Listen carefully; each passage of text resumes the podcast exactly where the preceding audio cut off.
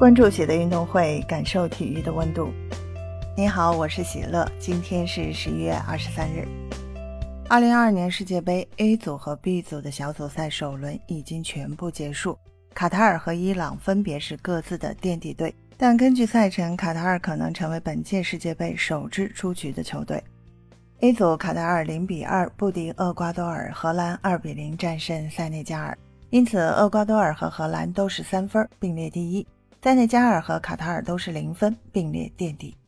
B 组，英格兰六比二大胜伊朗，美国一比一战平威尔士。该小组英格兰强势领跑，积三分；美国和威尔士一分，伊朗零分垫底。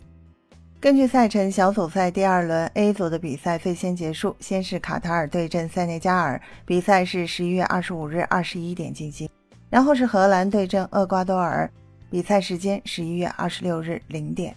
如果卡塔尔输球，另一场比赛荷兰不败，卡塔尔就将提前出局。根据规则，只有小组前两名才能晋级。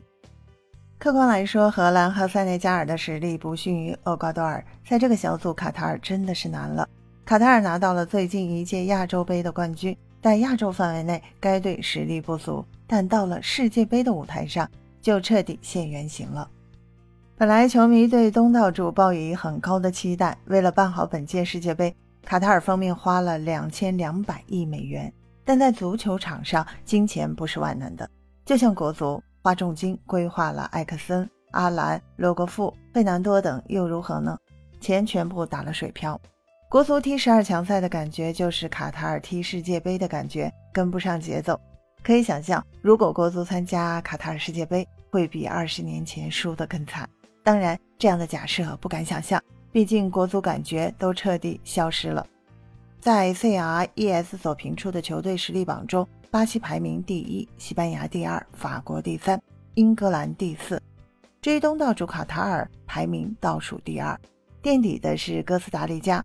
亚洲排名最高的是日本队，排名第十八位。分享体坛热点，感受体育魅力。今天的内容你有什么想说的？